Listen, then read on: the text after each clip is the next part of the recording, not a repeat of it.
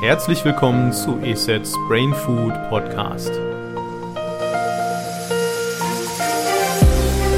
Dem ESET Podcast rund um Cyberbedrohungen, Technologie und Alltagsnutzen.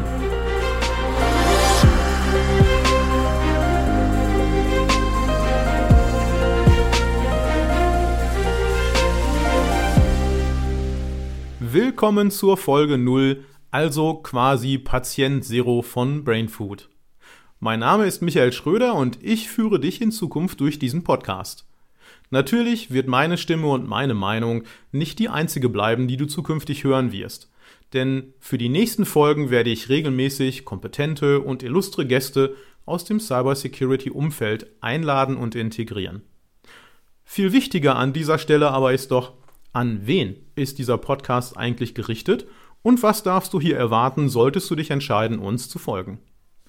Sofern du nicht nur Interesse an Themen der Cybersicherheit hast, sondern vor allem an der Verbindung zwischen Technologie und Alltagsnutzen, quasi dem Mehrwert für IT-Sicherheitsverantwortliche, aber letztlich auch den Nutzer, dann bist du hier schon mal genau richtig.